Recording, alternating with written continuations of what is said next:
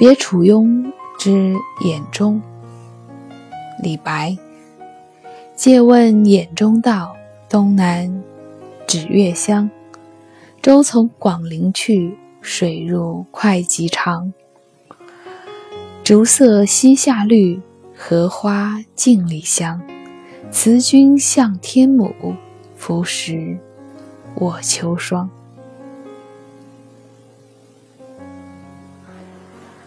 李白是诗仙。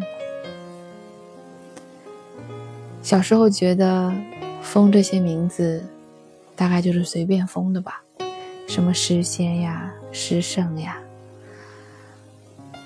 什么江南第一才女呀，什么千古第一奇女啊。以前总觉得这些名号是随便封封的。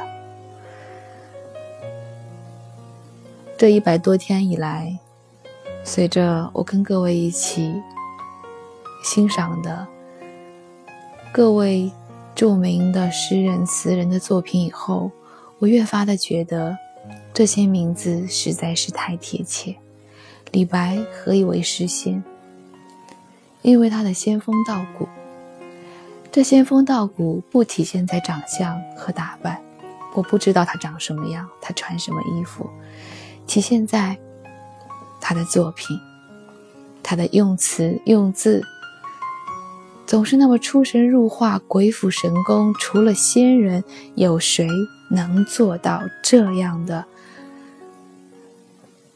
随意为之，却又让你觉得除此之外？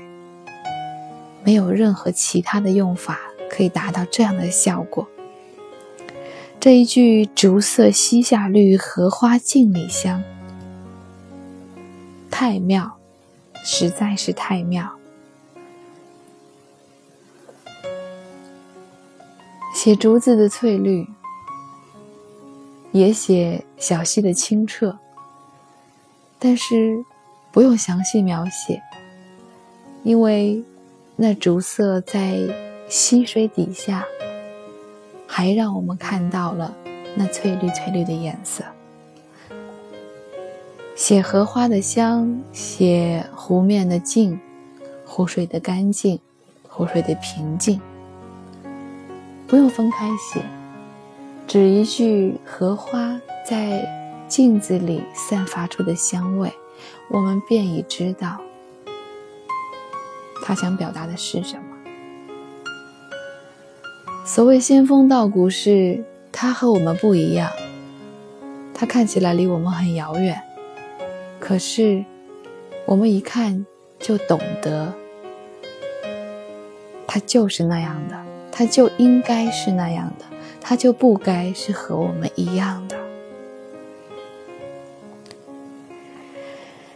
李白，别。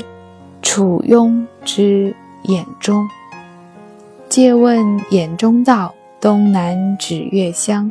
舟从广陵去，水入会稽长。竹色西下绿，荷花镜里香。